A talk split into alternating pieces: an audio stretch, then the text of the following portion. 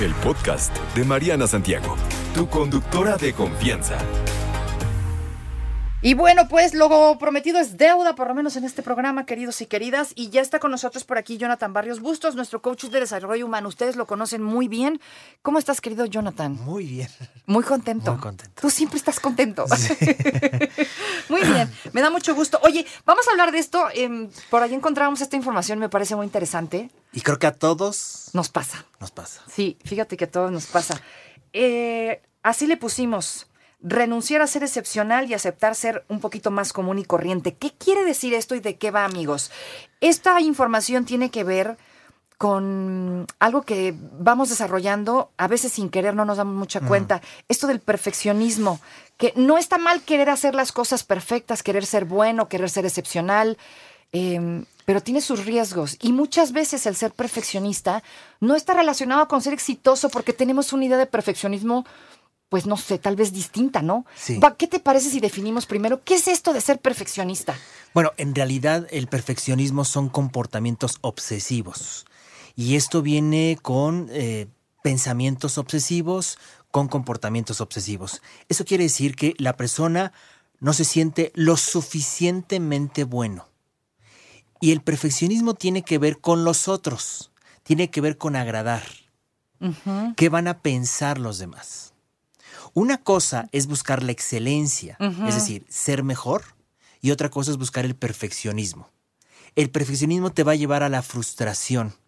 Y lo que ahora están encontrando es que te lleva a un nivel de ansiedad y depresión mucho mayor de lo que se tenía hace 25 años. O sea, esta idea que tenemos, porque es una idea, tenemos una idea de perfección y de lo que es ser perfecto y de lo que implica la perfección, Así porque es. la asociamos 100% con el éxito, Sí. ¿no? Y, y- y tal vez lo que está sucediendo es que este perfeccionismo, como bien dices, nos hace estar más preocupados o lo medimos respecto a los demás, ¿no? Exactamente. Sobre, sobre cómo nos ven los demás y tal vez lo estamos regando ahí. Exacto, porque tenemos que entender que el perfeccionismo aumenta por la sociedad que tenemos.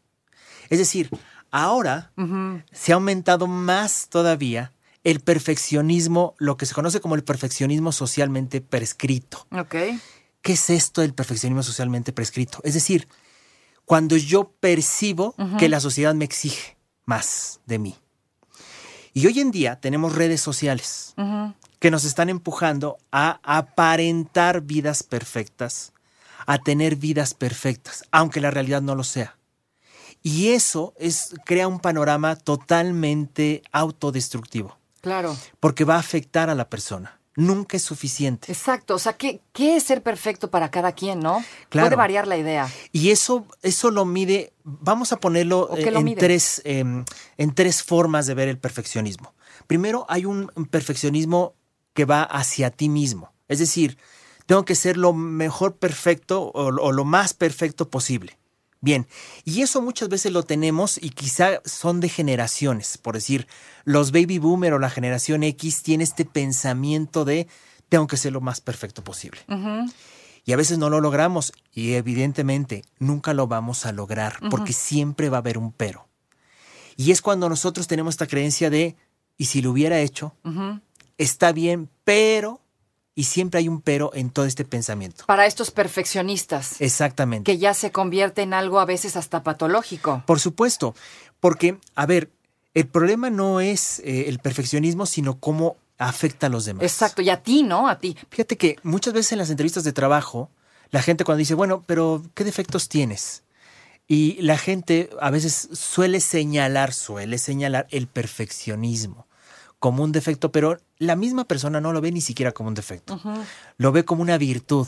Exacto. Y lo que estamos viendo es que el perfeccionismo te va a llevar al fracaso, el perfeccionismo te va a llevar a tener consecuencias en tu ámbito laboral o en tu ámbito personal. Y a todas las personas que nos están escuchando, obsérvense qué comportamientos perfeccionistas tienen. Desde lavar los trastes, tender la cama, eh, el hecho de cómo trabajas, de cómo entregas un proyecto, el cómo platicas con las personas, el cómo te vistes, el cómo te ves, las imágenes que pones en redes sociales. Y sobre todo realmente, honestamente, ¿cómo te sientes? Porque como bien lo acabas de decir, un perfeccionista siempre tiene un pero, ¿no? Y nunca nada termina de ser suficiente. Por supuesto, porque el nivel de perfeccionismo conforme aumenta, aumenta el nivel de frustración. Porque la persona tiene en su pensamiento nunca es suficiente. Y ante eso, ¿cómo te hace sentir?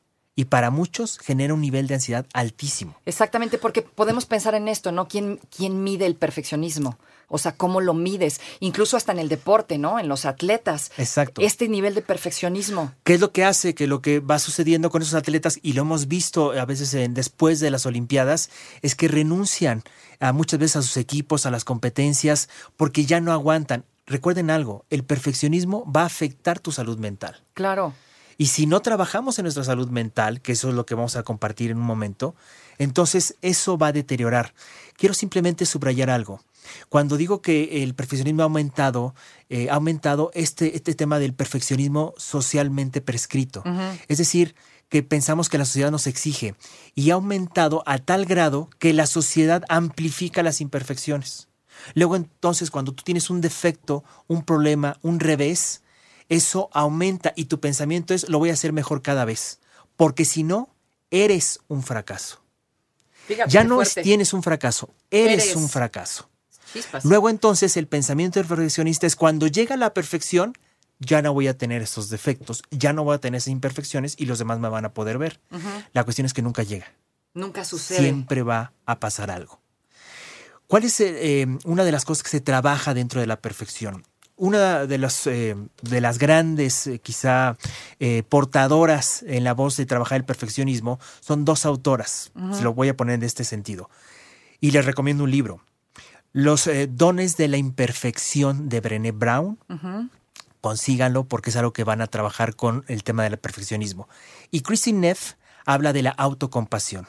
Tenemos que ser más autocompasivos. ¿Qué significa esto? Ser más amables y ser más humanos con nosotros mismos. Más humanos para aceptar que siempre vamos a cometer errores, que dentro de nuestro trabajo al éxito siempre va a haber fracasos. Entonces tomen en cuenta el éxito como esta, pase, esta parte donde va a haber fracasos. Y ser más amables significa ser más bondadosos con nosotros.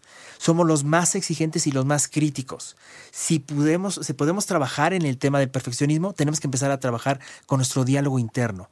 Bajarle un poco más al crítico interno. Sí, hice esto mal, pero también enfócate en lo que hiciste bien. Por supuesto, a ver, ¿qué, cómo, ¿de qué otra manera te podrías decir las cosas que no fueran tan exigente o tan ofensivas. crítico o tan ofensivas hacia ti mismo? Porque de- definitivamente, y me queda muy claro, no hay éxito sin fracaso. Tuviste que haberla regado varias veces para alcanzarlo. Todos los que hablan de éxito te van a hablar de que pasaron por ciertos Por fracasos. supuesto, y está bien. y, y tomémoslo en cuenta. Entonces, la autocompasión es cómo te diriges a hacia ti mismo. Cuando tú te caches diciéndote este diálogo interno, ni siquiera es verbal, es un diálogo interno, trata de saber cómo puedes cambiar ese diálogo para hablarte un poco más amable. Y si te hablas amable a ti, vas a hablar amable a los demás, porque el perfeccionista quiere que los demás también hagan las cosas perfectas. Sí, Y, y, ese es un grave problema. Claro, porque el ambiente se vuelve tóxico y luego no hay ni quien te aguante, ¿no? Por supuesto. No hay marido, no hay esposa, no hay compañeros de trabajo porque no satisfaces, no te satisfa- satisfaces tú, perdón. Claro. Imposible que no satisfagas a los demás. Ahora, quitémonos esos pensamientos perfeccionistas. Ahorita que hablábamos en el corte, mujeres y hombres, no hay hombre perfecto ni mujer perfecta para que llegue. Tenemos que empezar a aceptar y decir, a ver, ¿qué defectos yo podría aceptar en una persona? Exacto. ¿Qué cosas yo podría aceptar? Y entonces pasemos de la perfección a la aceptación.